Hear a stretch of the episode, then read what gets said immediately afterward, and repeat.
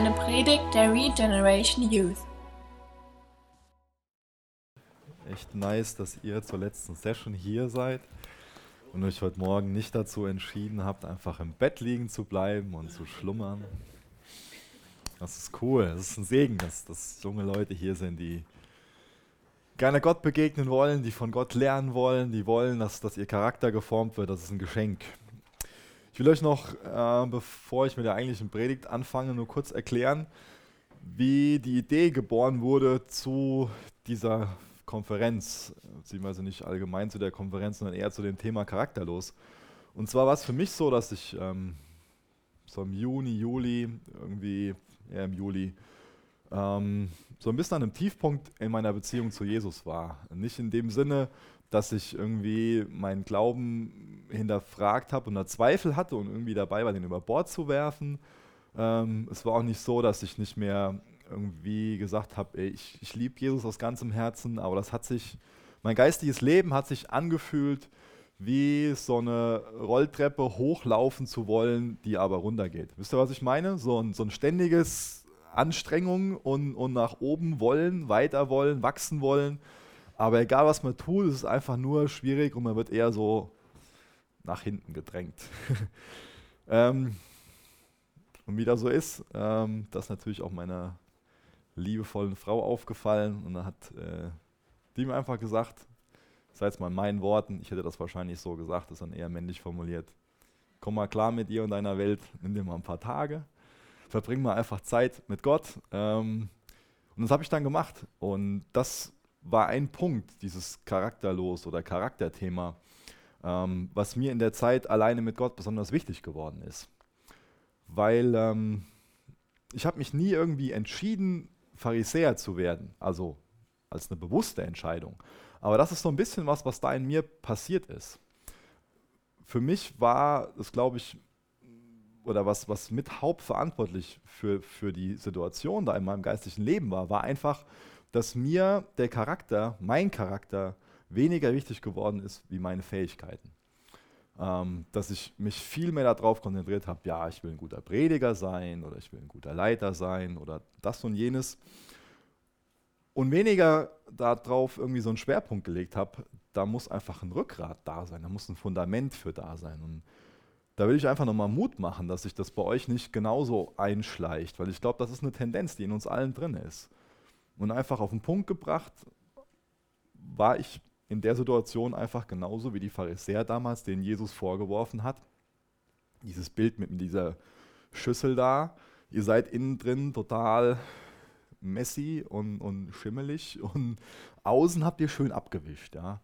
Und ich glaube, das ist so, so, eine, so eine Tendenz, die wir oft in uns haben. Ja dass wir nach außen schön dastehen wollen. Bei mir, wie gesagt, war das so einfach so ein Fokus auf Fähigkeiten liegen. Und es ist ja nicht schlecht, auch einen Fokus auf Fähigkeiten zu legen.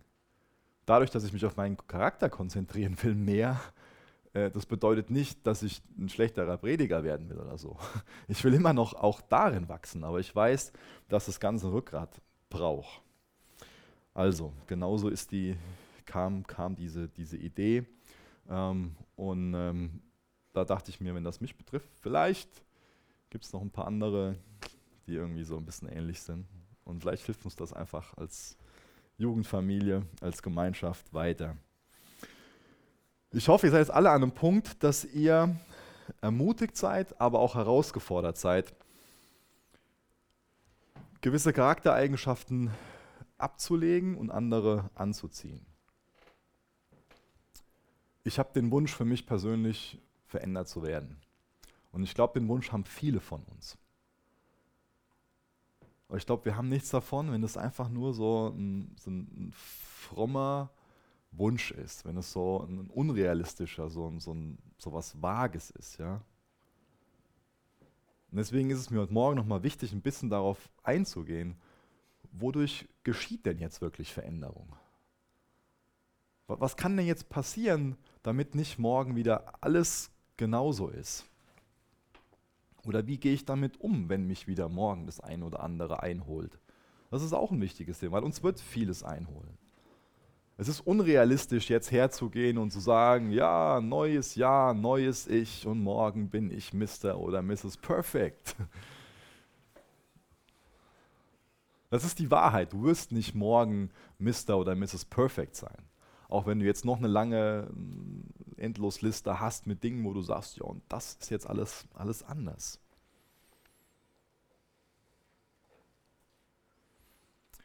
Veränderung ist hart, aber Veränderung ist möglich. Vor allen Dingen mit Gott an unserer Seite. Ich glaube, da ging es das Wochenende auch schon viel drum. So ein bisschen zu betonen, was ist so unsere Verantwortung und was ist, was ist Gottes Part dabei. Gott ist unheimlich dankbar und freut sich, wenn wir zu ihm kommen im Bewusstsein, dass er uns helfen will und dass wir Hilfe brauchen. Das ist ein ganz, eine ganz wichtige Sache, die in uns passieren sollte. Und dann bist du auch nicht mehr überfordert mit, mit dir selbst, wenn du dieses Bewusstsein hast, dass du nicht nur Hilfe brauchst, sondern dass Gott dir auch helfen will. Und das ist eine andere Beschreibung für, für Glauben. Da ging es ja bei uns in letzter Zeit oft drum. Ja, wir haben uns den Hebräerbrief angeguckt oder sind noch dabei und haben uns Hebräer 11 angeguckt, diese großartigen Glaubenshilfen. Es geht immer wieder um das Thema Glauben. Und das ist eine Sache, die ich dich heute Morgen nochmal fragen will. Glaubst du, dass Gott ein Werk in deinem Leben tun will? Vertraust du, dass er ein wunderbarer, liebender Vater ist, der ideale Vater ist, der dich als Kind gebrauchen will, der dich ändern will? Der so ein weites Herz hat, dass er in dich investiert, dass er Geduld mit dir hat. Und dann komm im Bewusstsein zu ihm, im Glauben und sag ihm, ich vertraue dir, mach ein neues Werk. Ich habe hier ein, Zitat, was ich gerne vorlesen will von AP Gibbs. Der hat oft gesagt, du bist nicht, was du denkst zu sein, sondern was du denkst, das ist es, was du bist. Ist kompliziert, gell? Du bist nicht, was du denkst zu sein, sondern was du denkst, das ist es, was du bist. Das heißt, wir haben oft so ein, so, ein, so ein komisches Bild von uns und denken, ja, wir sind so und so. Aber du bist wirklich, du entsprichst wirklich deinem, deinem wirklichen Denken. Ja? Bisschen abstrakt, ich weiß. Aber wo ich euch hinführen will, das ist der Punkt, dass wir erkennen, dass unser Denken der Ursprung von unserem Handeln, von unseren Taten ist. Und dass sich in unserem Denken was verändern muss, damit sich dann auch unser Verhalten ändert. Das heißt, kontrolliere die, die Quelle dann kontrollierst du auch den, den Strom. Ich glaube, wir versuchen oft so den, den Strom zu kontrollieren, unser Verhalten zu kontrollieren, ohne an der Quelle anzufangen. Und dein Denken ist die Quelle. Sprüche 4, Vers 23, da steht, behüte dein Herz mehr als alles, was zu bewahren ist, denn von ihm sind die Ausgänge des Lebens. So ein Aspekt von, von Herz ist Denken. Und da steht es ja in Gottes Wort, denn von ihm sind die Ausgänge des Lebens. Ich habe das gestern schon mal bei der Split-Session ähm, gefragt und da wusste das der, der Christian. Ähm, ich habe mich daran erinnert gehabt, dass ich mal was Tolles ähm, aus dem Talmud gelesen habe. Ich lese euch das nochmal vor. Sähe einen Gedanken und du erntest eine Handlung. Sähe eine Handlung und du erntest eine Gewohnheit. Sähe eine Gewohnheit und du erntest einen Charakter. Sähe einen Charakter und du erntest ein Schicksal. Ich lese es nochmal langsam vor. Sähe einen Gedanken und du erntest eine Handlung. Sähe eine Handlung und du erntest eine Gewohnheit. Sähe eine Gewohnheit und du erntest einen Charakter. Sähe einen Charakter und du erntest ein Schicksal. Ich glaube, dass wir dadurch viele Hinweise bekommen, wie wirklich Veränderung möglich ist. Und ich will euch heute Morgen nochmal helfen zu verstehen, wie wichtig unsere Einstellung für unser Verhalten ist, wie wichtig unsere Einstellung für, für Veränderung ist. Mein Wunsch ist es, euch dabei zu helfen, dass ihr eine Einstellung bekommt und Charakterzüge entwickelt, die Gott ehren und die euch persönlich in, in euer verheißenes Land bringen. Da greife ich wieder so ein bisschen auf das zurück, was der Dane gestern schon mal so erwähnt hat. Der hat dieses Wort Berufung gebraucht. Und ich will heute Morgen mal dieses, dieser, diesen abstrakten Begriff verheißenes Land gebrauchen, um ähm, so ein bisschen die Berufung zu skizzieren. Und da greife ich zurück auf die Geschichte vom, vom Volk Israel. Ich glaube, viele von euch haben da so, so, ein paar Gedanken zu im Kopf und, kennen das so grob. Es geht halt darum, dass das Volk Israel in Ägypten gelebt hat, dass sie versklavt waren und es dann Mose als, als Leiter sie aus diesem Land hinausgeführt hat. Da waren diese zehn Plagen und dann ähm, sich das, das Rote Meer geteilt und all diese Dinge. Die haben wunderbare Sachen erlebt. Und dann gab es dieses verheißene Land. Und hin zum verheißenen Land war aber diese Wüstenwanderung. Und ich denke, die meisten von euch wissen, dass die nicht so auf direktem Weg dann ins verheißene Land gegangen sind. Dass die nicht auf direktem Weg die Versprechen Gottes in Empfang genommen haben. Das, was Gott für sie hatte, in Besitz genommen haben. Und ich will euch Mut machen, dass es möglich ist, eine möglichst kurze Wüstenwanderung zu haben, um das in Besitz zu nehmen, was Gott für uns hat. Ich nenne euch mal drei Zahlen. Zum einen 18 Monate, zum anderen 480 Kilometer und 2 Millionen Menschen. Das Volk Israel besteht aus 2 Millionen Menschen. Verlassen Ägypten und das eine Distanz von 480 Kilometer bis zu diesem wunderbaren Land, was von Milch und Honig fließt, was einfach nur total erstrebenswert ist, einzunehmen, was, was, was ein wunderbares Geschenk Gottes ist. Zwölf von diesen 18 Monaten verbringen sie am Berg Sinai, wo sie das Gesetz empfangen. Und dann stehen sie an der Grenze zum verheißenen Land. Und dürfen sie rein? Wisst ihr das? Nehmen die das ein? Nee. Ich lese, beziehe mich heute Morgen viel auf 4. Mose 13 und 14. Ihr könnt das schon mal aufschlagen. 4. Mose 30. 4. Mose 13, Vers 30. 4. Mose 13, Vers 30. Da ist die Situation, dass sie an der Grenze zu dem Land stehen und dann senden sie zwölf Kundschafter aus. Und wir werden sehen, dass dann zwei Kundschafter so eine gewisse Einstellung haben, wie das funktionieren kann, einen Blickwinkel haben und dass es zehn Kundschafter gibt, die sich auch irgendwie einig sind in der Art und Weise, wie sie die Situation beurteilen. 4. Mose 13, Vers 30. Doch Kaleb ermutigte die Israeliten, die sich gegen Mose stellten, lasst uns sofort aufbrechen und das Land einnehmen, denn wir können es ganz bestimmt erobern, rief er. Der hat so ein bisschen die Bob der, Baum, Bob der Baumeister-Mentalität, so dieses Ja, wir schaffen das, was ich sehr, sehr sympathisch finde. Ähm, dann 4. Mose 14, Vers 6. Zwei der Spione, Josua, der Sohn Nuns, und Kaleb, der Sohn Jephones, zerrissen ihre Kleider und sagten zu den Israeliten, das Land, das wir durchwandert und ausgekundschaftet haben, ist sehr gut. Und wenn der Herr uns gut gesinnt ist, wird er uns in dieses Land bringen und es uns geben. Es ist ein Land, in dem Milch und Honig überfließen. Aber lehnt euch nicht gegen den Herrn auf und habt keine Angst vor den Bewohnern des Landes Sie werden eine leichte Beute für uns sein. Sie haben keinen Schutz, aber mit uns ist der Herr. Habt also keine Angst vor ihnen. Und jetzt Vers 10. Die ganze Gemeinschaft wollte Josua und Kaleb steinigen. Doch da erschien allen Israeliten die Herrlichkeit des Herrn am Zelt Gottes. Das sind zwei Leute, die großen Glauben haben, die sagen, Gott ist mit uns. Gott hat uns gesagt, dass das Land ein Geschenk für uns ist, von ihm. Er hat uns gesagt, dass er mit uns geht. Wir, wir vertrauen, dass, dass das, was Gott gesprochen hat, dass, dass er dazu stehen wird. Er wird uns helfen. Und das sind zehn andere, die verzagen. Die leben nicht in dem Bewusstsein, Gott ist mit uns. Die einen, die haben eine vertrauensvolle Einstellung und die anderen, die, die, die zweifeln an Gott oder lassen ihn komplett außen vor. Ich lese mal in Vers 26 weiter. Dann sprach der Herr zu Mose und Aaron, Wie lange soll mir dieses böse Volk noch Vorwürfe machen? Ich habe ihre Klagen gehört.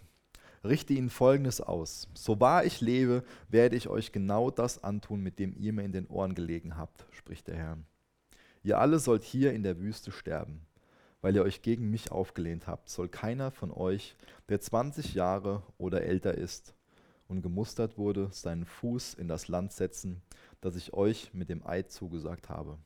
Nur Kaleb, der Sohn Jephunes, und Josua, der Sohn Nuns, sollen davon ausgenommen sein. Weil die Männer 40 Tage das Land erkundet haben, sollt ihr 40 Jahre lang die Folgen eurer Sünde tragen, ein Jahr für jeden Tag. Ihr sollt erfahren, wie es ist, mich zum Feind zu haben. Wow. Dreht Gott hier einfach durch? Fragezeichen. Darf man sowas überhaupt fragen? Gott, Gott dreht hier nicht durch.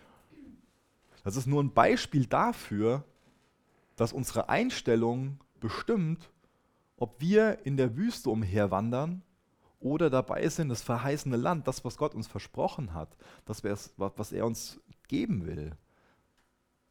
Zum Beispiel unsere Berufung, dass wir das in, in Empfang nehmen und, und, darin leben. Und mir ist das Bild wichtig, denk, denk da mal drüber nach. Stell dir mal vor, in der Sahara zu sein. Vielleicht warst du schon mal irgendwo in, in der Wüste. Beim Ägypten-Urlaub oder, oder sowas ähnlichem. Oder du kennst es irgendeinem Film. Stell dir mal vor, in so einer Wüste zu sein. Und einfach da umher zu, zu wandern. Du siehst einfach nur Dünen bis, bis zum Horizont. Und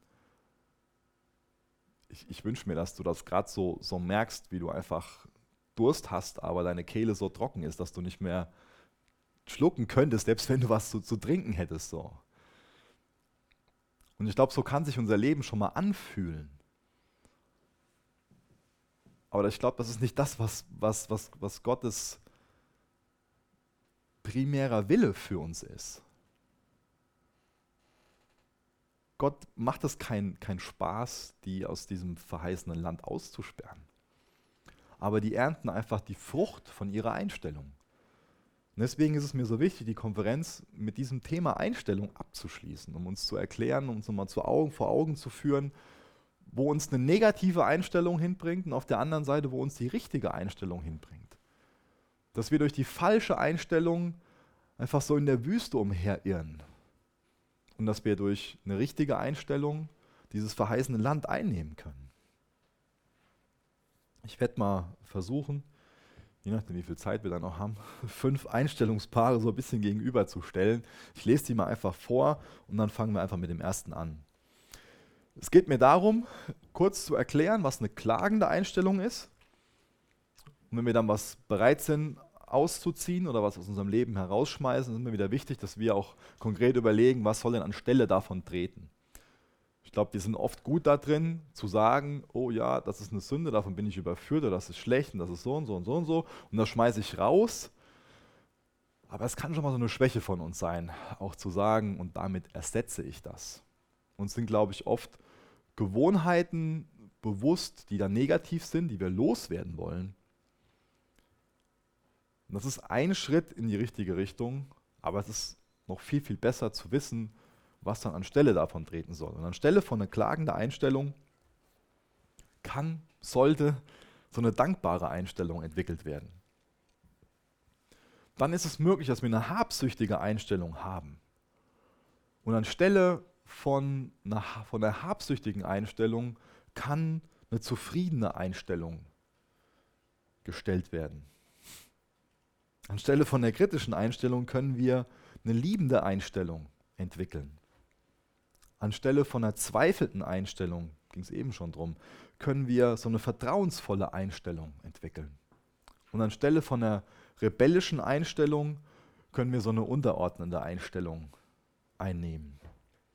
Ich fange mit dem ersten Punkt an, klagende Einstellung und dankbare Einstellung. Ihr dürft gerne 4. Mose aufschlagen, 4. Mose 11, werde ich ab Vers 1 lesen, die ersten sechs Verse.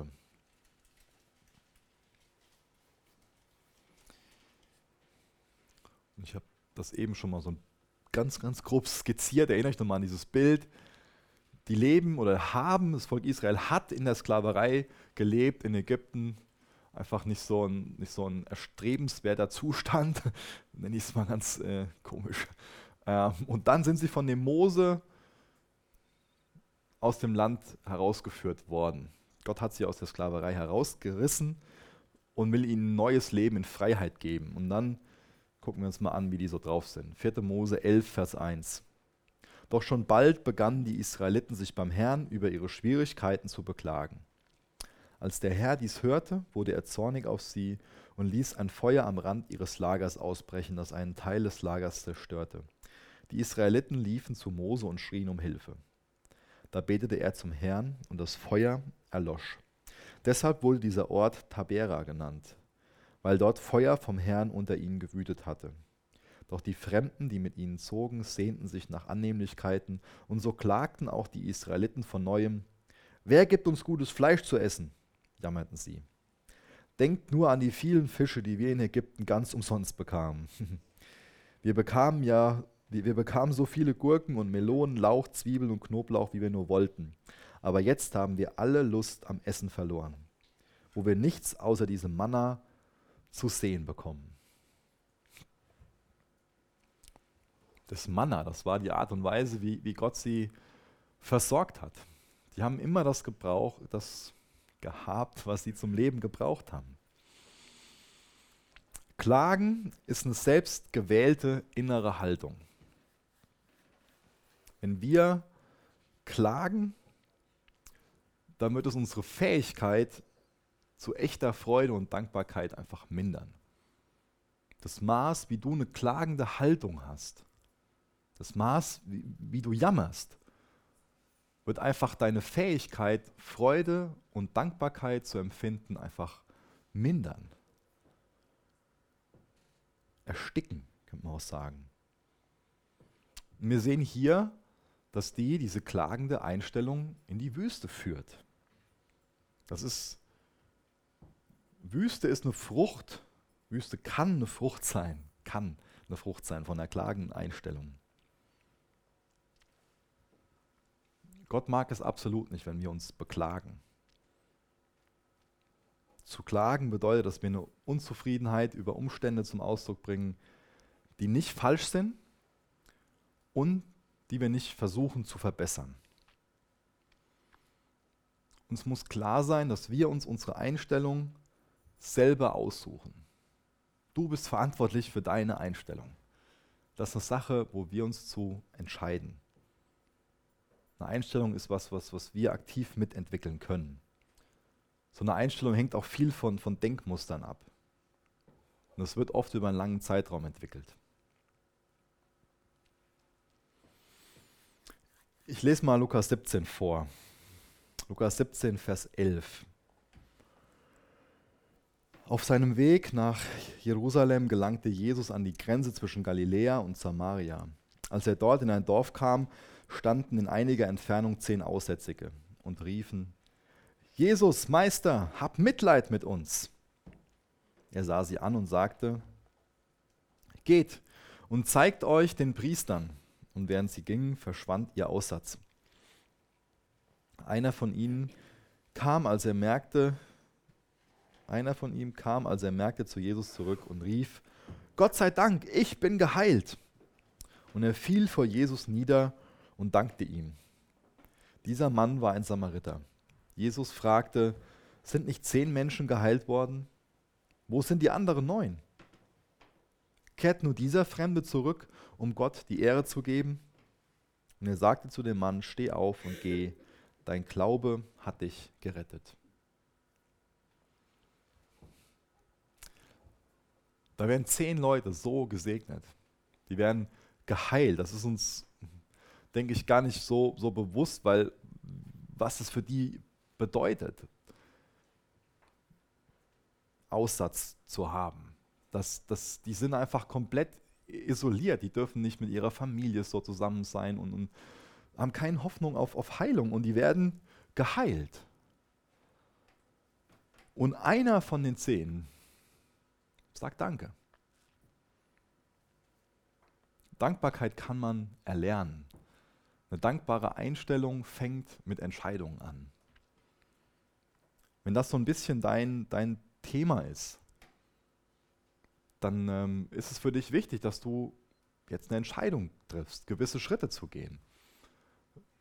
Vielleicht ist es für dich dran, einfach herzugehen und zu sagen, dass du dir jeden Morgen fünf Punkte aufschreibst, für die, für die du dankbar bist. Und äh, dann steckst du den Zettel in deine Tasche und in der Frühstückspause und in der Mittagspause oder wenn du mit dem Bus irgendwo hinfährst oder so, holst du das nochmal raus und du liest dir das durch und sagst Gott Danke dafür. Das kann ein guter Schritt, ein gesunder Schritt für dich sein, um aus so einer klagenden, jammernden Haltung rauszukommen und eher so eine dankbare Einstellung einzunehmen. Das ist ja oft so, dass wir unzufrieden werden über irgendwas in unserer Familie oder mit Freunden oder auch hier in der Gemeinde, in der Jugend, in der Schule, dass wir mit unserem Besitz irgendwie unzufrieden sind über unsere Gesundheit. Und wir können so diese Perspektive haben und uns darauf konzentrieren, wo wir unzufrieden mit sind. Und wir können uns aber auch entscheiden, dankbar zu sein. Das führt mich schon zum nächsten Punkt, dieses habsüchtige und dann aber zufrieden sein. Dankbarkeit und zufrieden sein, das ist ja viel verknüpft miteinander.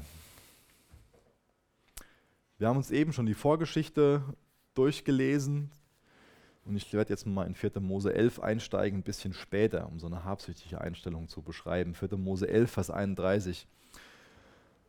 Danach ließ der Herr einen Wind aufkommen, der Wachteln vom Meer herübertrieb. Erinnert euch daran, dass die geklagt haben wegen dem, wir haben kein Fleisch hier. Und dann, danach ließ der Herr einen Wind aufkommen, der Wachteln vom Meer herübertrieb. Die Wachteln fielen beim Lager auf den Boden. Etwa eine Tagesreise weit lagen die Wachteln bis zu zwei Ellen hoch rings um das Lager auf dem Boden. Die Israeliten machten sich auf und sammelten den ganzen Tag, die ganze Nacht und noch den ganzen darauffolgenden Tag lang Wachteln. Jeder sammelte mindestens zehn Säcke voll. Dann, breiteten sie die Vögel rings um das Lager aus, um sie zu dörren als sie das Fleisch in den Mund gesteckt, aber noch nicht gekaut hatten, da entbrannte der Zorn des Herrn gegen das Volk und er schlug die Israeliten mit einer sehr schweren Plage. Dieser Ort wurde daher Kibrot Hatava genannt, weil dort die Leute begraben wurden, die gierig gewesen waren. Gierig, habsüchtig. Die Israeliten aber zogen weiter nach Hasserot. Was ist Habgier? Habgier ist zum einen wenn wir nach den falschen Dingen streben. Zum Beispiel, wenn wir nach, nach Macht, Kontrolle oder Ruhm oder Anerkennung, Anerkennung streben, nur für uns persönlich oder nur um im Mittelpunkt zu stehen. So. Oder wenn wir nach Reichtum streben und wir den Reichtum nur für uns haben wollen. Habgier kann aber auch das Streben nach, nach guten oder nach richtigen Dingen sein, mit der falschen Motivation. Als Beispiel gestern mit den Jungs in der Split Session haben wir uns 1 Timotheus 3 angesehen und da steht am Anfang, dass ähm, das Ältestenamt, dass es was Erstrebenswertes ist.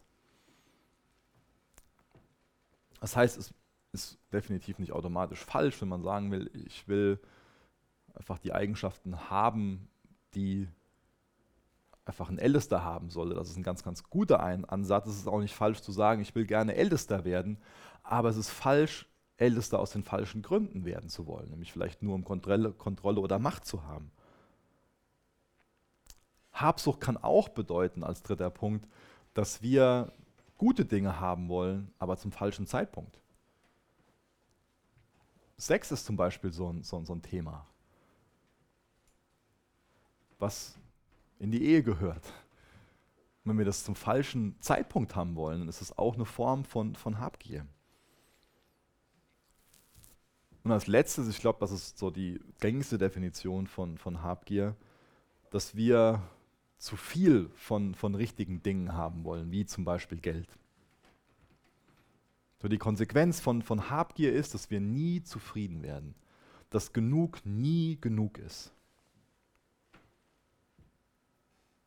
ich wünsche mir, dass uns allen klar wird, dass, dass Habgier einfach Gottes Segensfluss so, so in unserem Leben aufhält Und dass Großzügigkeit auf der anderen Seite was ist, was, was total voll, voll Segen ist.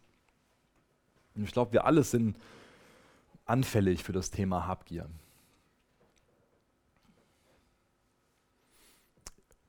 Vielleicht haben wir so Wunschlisten auf Amazon oder gucken uns einfach was an, was, was ein Freund, was eine Freundin neu hat und vorher war uns gar nicht klar, dass wir das brauchen, aber auf einmal brauchen wir das, ja? Nicht das, aber halt noch, noch ein bisschen mehr. Weißt du? Das ist halt, sind ja nicht mit dem zufrieden, was der andere so hat, sondern müssen noch irgendwie was, ein bisschen was draufsetzen. Ja? Deswegen bin ich froh, dass mein iPhone 128 GB hatte, weil größeres gibt's nicht. noch nicht, noch nicht, genau.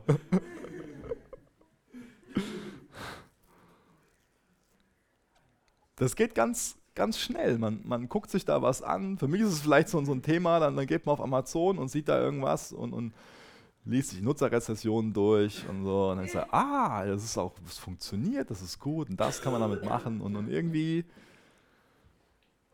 es ist nicht schlecht, sich, sich über Produkte zu informieren und auch ist auch nicht schlecht, überhaupt irgendwas, aber es gibt so diese Grenze zur Habgier dass ich dann was brauche, dass es, dass es auch zum Teil Gedanken beherrscht. Und so materielle Sachen, das ist, das ist eine Geschichte. Aber ich glaube auch gerade dieses, dieses Thema Partner spielt da auch einfach mit rein. Glaubst du, dass du alles in Christus hast, was du, was du brauchst? Du hörst auf eine Lüge, wenn du als Kind Gottes davon überzeugt bist, dass es da gerade was gibt, was du brauchst und ohne dass du das hast, kannst du jetzt nicht glücklich sein. Das ist eine Lüge. Du hast in Christus alles, was du brauchst. 1 Timotheus 6, Vers 6 bis Vers 10. Wahrer Glaube und die Fähigkeit, mit wenigem zufrieden zu sein, sind tatsächlich ein großer Reichtum. Schließlich haben wir bei unserer Geburt nichts in die Welt mitgebracht und wir können auch nichts mitnehmen, wenn wir sterben. Deshalb wollen wir zufrieden sein, solange wir nur genug Nahrung und Kleidung haben.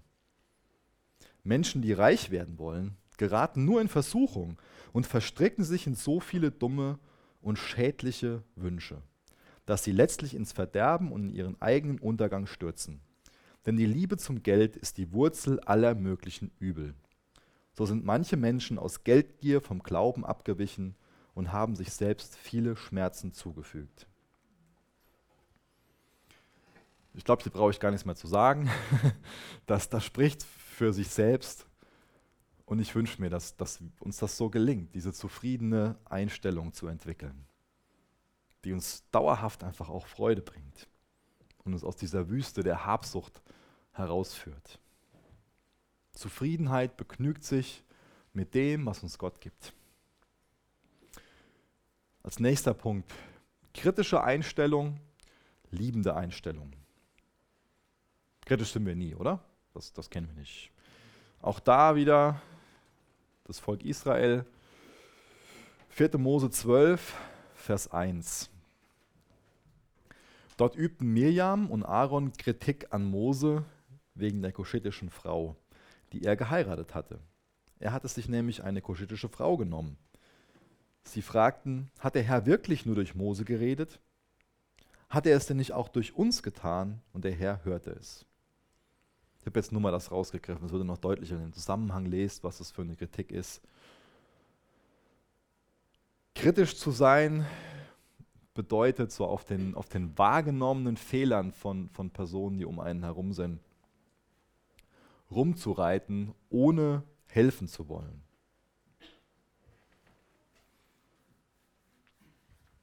Im Neuen Testament gebraucht Jesus dieses Beispiel, wo er erklärt, was so ein Splitter-Balken-Syndrom ist. Ja.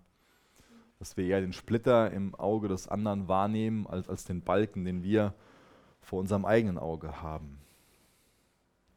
Ist eine negative, kritische Haltung, die, die fokussiert sich einfach nur auf das Negative.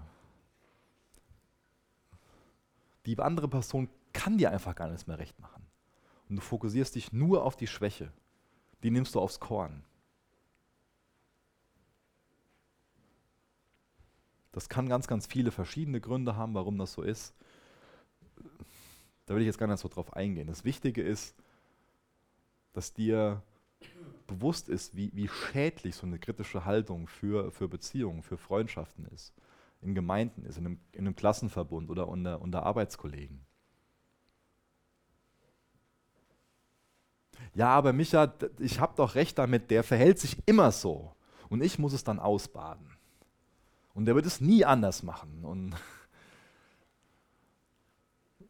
wisst ihr, wenn, wenn wir oft so generalisieren, wir so Worte gebrauchen wie immer und nie, dann sind das so, so Stichwörter, die uns helfen können, so eine kritische Haltung zu, zu entdecken.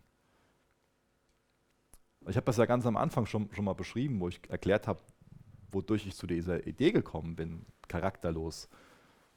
Das war für mich, wie ich eben schon gesagt habe, nie so eine Sache, wo ich, wo ich so bewusst gesagt habe, und mir ist jetzt zum Beispiel, mir sind meine Fähigkeiten wichtiger als mein Charakter. Und ich glaube, dass wir auch nicht bewusst die Entscheidung treffen, ach, ich will lieber eine kritische Einstellung haben als eine liebende Einstellung. Das sind ja solche Dinge, das ist oft so ein schleichender Prozess. Und vielleicht ist es gar nicht so, so klar vor Augen, dass du eine kritische Einstellung hast, aber vielleicht hast du sie. Und dann ist es wichtig, dass du die entdecken kannst und durch eine liebende, durch eine liebevolle Einstellung ersetzen kannst. Weil Kritik so viel Segensfluss abhält. Und ich glaube, wenn, wenn wir wissen, was uns vergeben ist, und wie unverdient Gottes Gnade für uns ist, dann wird es uns auf jeden Fall schwerfallen, total kritisch mit anderen zu sein. Weil dadurch, dass wir das Kreuz vor Augen haben, äh, wissen wir, wir sind alle gleich. Wir alle brauchen Gottes Gnade im, im selben Maß. Und wenn wir wissen, wie gnädig uns gegenüber ist, dann hilft uns das dabei, auch gnädig mit anderen Leuten zu sein. Liebevoll mit anderen Leuten zu sein. Dazu will ich euch einladen. 1. Korinther 13, das Paradekapitel zum Thema Liebe. Wenn ich in den Sprachen der Welt oder mit Engelszungen reden könnte, aber keine Liebe hätte, wäre mein Reden nur sinnloser Lärm wie ein dröhnender Gong oder eine klingende Schelle wenn ich die Gabe der Prophetie hätte und wüsste alle Geheimnisse und hätte jede Erkenntnis, und wenn ich einen Glauben hätte, der Berge versetzen könnte, aber keine Liebe hätte, so wäre ich nichts. Wenn ich alles, was ich besitze, den Armen geben und sogar meinen Körper opfern würde, damit ich geehrt würde, aber keine Liebe hätte, wäre alles wertlos. Die Liebe ist geduldig und freundlich. Sie ist nicht neidisch oder überheblich stolz.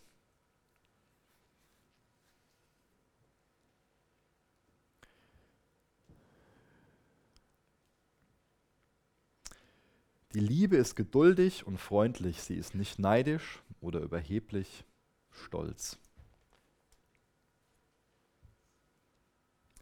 Mir geht es nicht darum, dass du nie Kritik äußern darfst. Ich glaube, das ist ein Unterschied, einen kritischen Geist zu haben und negativ zu sein oder mal Kritik zu äußern. Aber wie äußerst du Kritik? Ist es liebevoll und ist es konstruktiv? Ist es realistisch?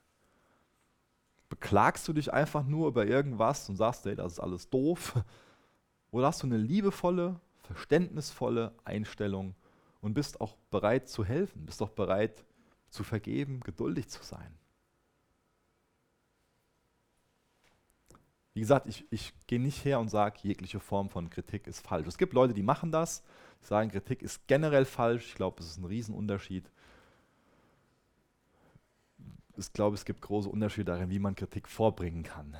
Und wenn es lieblos ist und wenn es nicht konstruktiv ist, dann sollst du das immer lassen. Aber wenn du, das, wenn du was liebevoll ansprechen kannst, dann mag das was, was Hilfreiches sein. Beispiel fällt dem Marvin vielleicht auf, dass ich alles hier vorne rumhampel und so keine Ahnung was mache und sagt dann, hey, Micha, mir würde es helfen, wenn du da vorne ein bisschen ruhiger stehen würdest. Und er überlegt sich irgendein Zeichen, was er mir geben kann. Ich mache dann jedes Mal so oder so, wenn ich das wieder mache. Und dann kann ich den Marvin auf die Schulter klopfen und wir haben uns genauso lieb. Und er hilft mir einfach weiter. Das ist nur eine Kleinigkeit, aber mir ist gar kein anderes Beispiel eingefallen. Zweifelnde Einstellung, vertrauensvolle Einstellung. Das ist an sich ein Thema, was wir eben schon so ein bisschen beackert haben, in Anführungsstrichen. Ähm, denk mal dran zurück an diese Kundschaftergruppen und frag dich mal, wärst du eher so ein, ein Josua und ein Kaleb gewesen? Bist du eher so eine Person, die sagt, hey, Gott ist an unserer Seite und wir haben sein Wort im Rücken, wir wissen, das ist sein Versprechen und wir gehen nach vorne, wir agieren hier im Glauben. Oder bist du eher so jemand, der, der so eine zweifelnde Einstellung hat und sagt und, ah, und, und ja, Gott hat da so und so, aber heißt das denn wirklich das, dass wir jetzt in dieses Land gehen sollen? Und, und ihr habt doch jetzt hier von den anderen gehört und die, die sind so groß, die Leute da und so mächtig und was können wir schon? Und, ah, und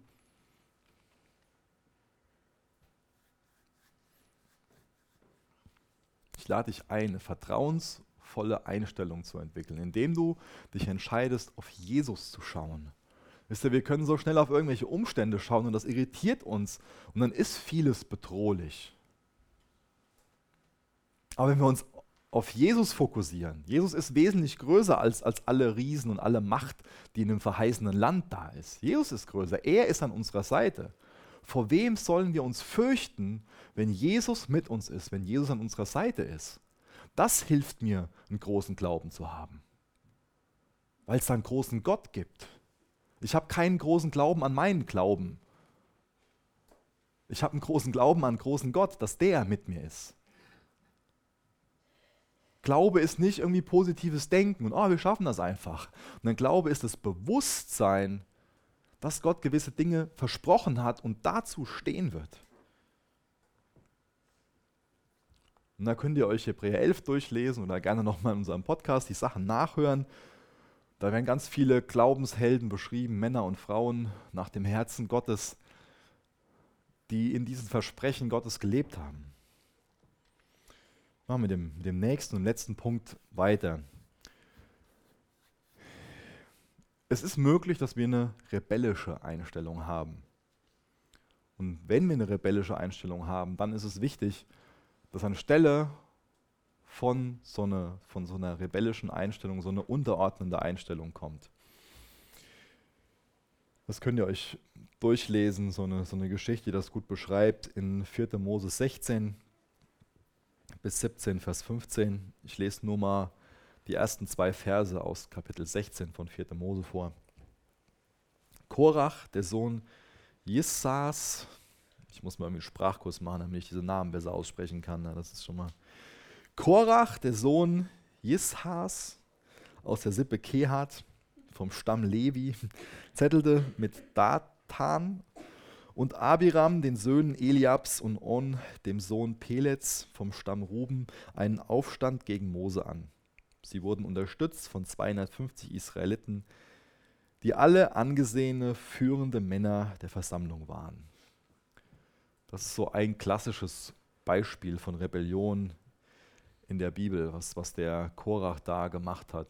Wenn das so ein Thema für euch ist, dass euch das überhaupt nicht einfach fällt, euch unterzuordnen und eher so ein, so ein Rebell seid, dann nehmt euch mal die Zeit und, und studiert das mal, was auch die Früchte von so einer rebellischen Einstellung sind. Ihr könnt euch mal ähm, Römer 13 aufschlagen, da geht es auch um äh, das, das Thema Unterordnung. Ihr könnt euch 1. Petrus 2 aufschlagen, aufschreiben, Vers 13 bis Vers 25.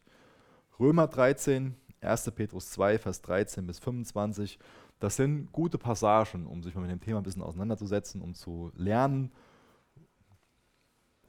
was der Rahmen ist, wo wir uns unterordnen sollten, was so die, die Personenkreise sind, zum Beispiel menschliche Regierung wird da in Römer 13 beschrieben.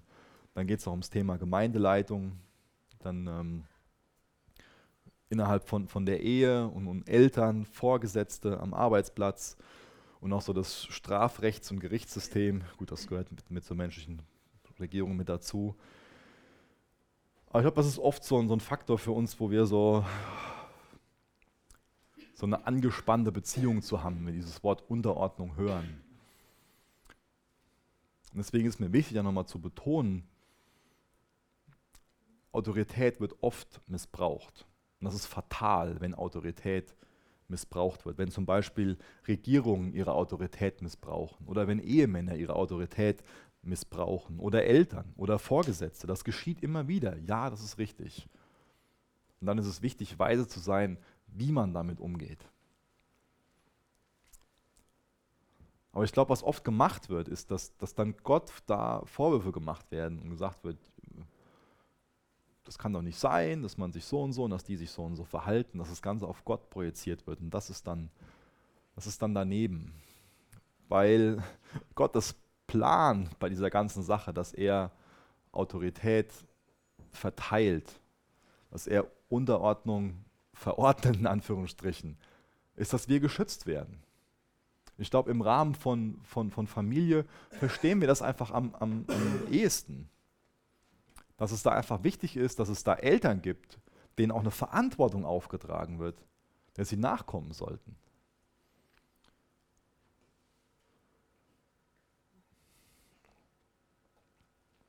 Und natürlich haben wir alle, besonders während der Pubertät, einen ganz, ganz klaren Blick darauf, was die alles falsch machen und was die alles anders machen sollten. Das weiß ich, dass wir das alles besser wissen als, als Kinder weil unsere Eltern uns nicht verstehen und weil sie vor allen Dingen uns alles andere als lieb haben. Punkt Sarkasmus Ende.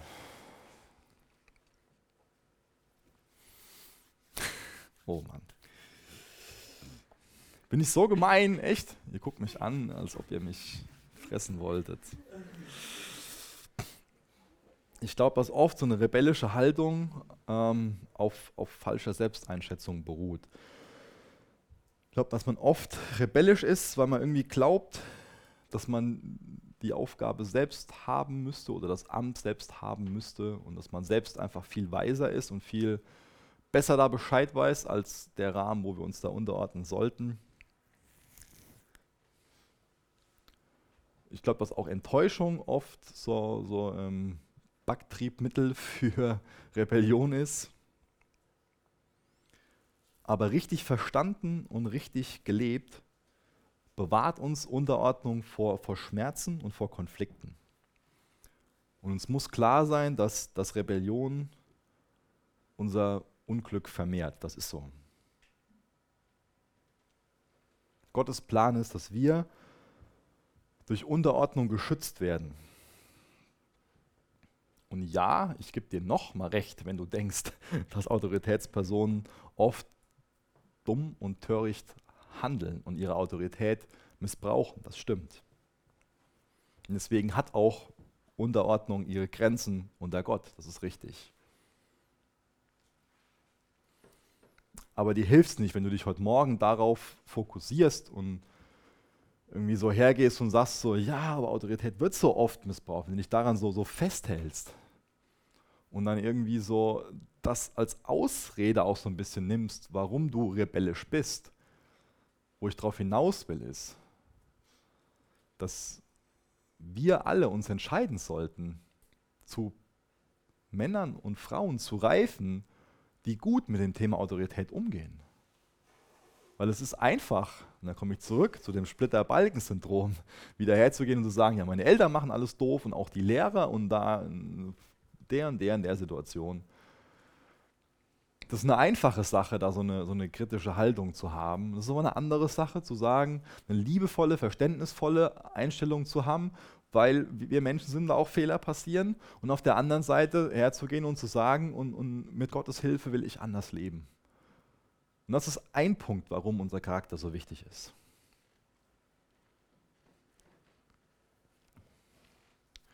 Ich will am, am Ende nochmal ein Beispiel aufgreifen, ein Bild aufgreifen, was ich oft gebrauche, was mir einfach sehr in mein Leben hineingesprochen hat. Mir ist es wichtig, dass wir alle verstehen, dass wir uns verändern lassen sollten, bevor es zu spät ist.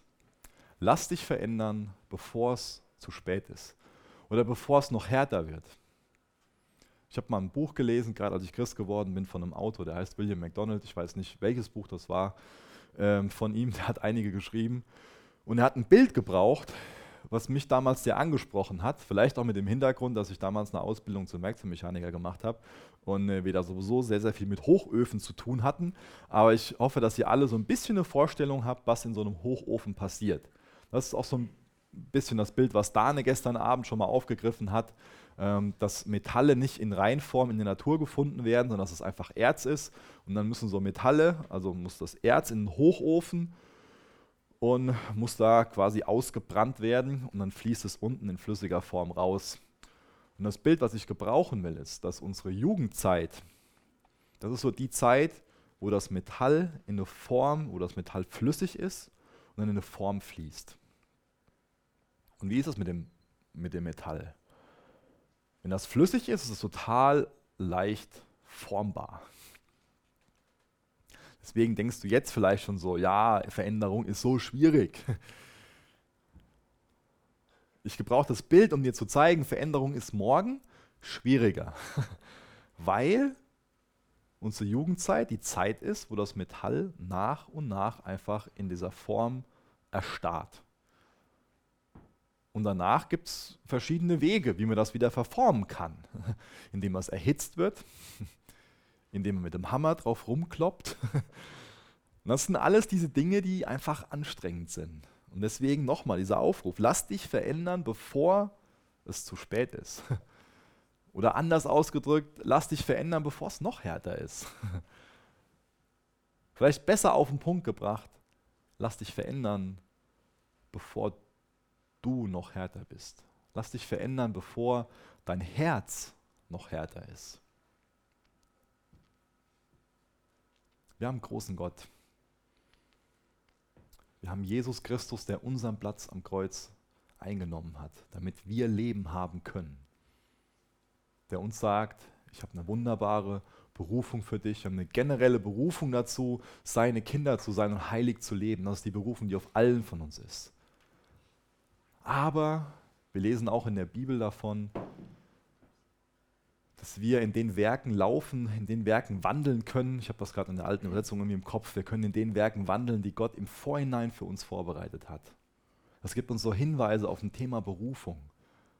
Da gibt es einfach ein total lebenswertes Leben. Da gibt es wunderbare Dinge, wunderbare Werke, wunderbare Taten, die Gott schon vorher für dich vorbereitet hat. Das ist eine Sache, die können wir nicht ganz verstehen, aber so, so ein bisschen. Und ich will euch einfach Mut machen, nochmal dieses, dieses Bild zurückzuholen, was ich heute Morgen laufen gebraucht habe. Diese Wüste und das verheißene Land. Wo hast du Bock drauf? Willst du einfach ständig in der Wüste umherirren und nochmal 40 Jahre da rumlaufen und so eine trockene Kehle haben? Nur Dünen sehen, keine Hoffnung haben? Oder willst du in dem leben, was, was Jesus für dich hat? Jesus, ich möchte dich bitten, dass du uns allen einfach weiche Herzen gibst. Jesus, wir wollen uns verändern lassen, bevor wir noch härter sind. Ja. Jesus, wir laden dich ein, uns neu zu überführen. Wir laden dich ein, dass wir, dass du uns zu Entscheidungen bringst, dass wir zum Beispiel so eine kritische Haltung wieder, wieder ablegen, Herr. Jesus, wir, wir wollen diese klagende Einstellung ablegen. Und wir entscheiden uns dafür, dankbarer zu werden. Jesus, wir erkennen an, dass wir habsüchtig sind. Und wir entscheiden uns, zufriedener zu sein.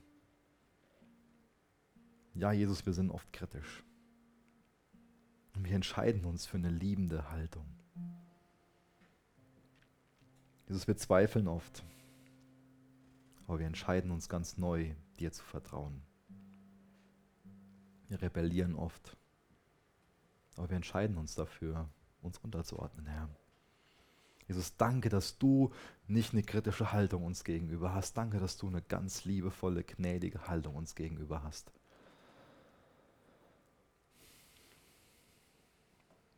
Jesus, wir, wir wollen nicht die Früchte von der falschen Einstellung ernten. Jesus, wir wollen alles in Empfang nehmen, was du für uns hast. Jesus, wir wollen so ein Josua, so ein Kaleb sein. Jesus, wir wollen Frauen und Männer nach deinem Herzen sein, die in dem leben, was du für sie hast, Herr. Jesus, für das Leben bitten wir dich, dass du unsere Augen genau dafür öffnest, Herr. Wirk durch deinen Geist in Jesu Namen. Amen. Für das Anhören der Predigt. Weitere Informationen findest du unter www.regenerationyouth.de.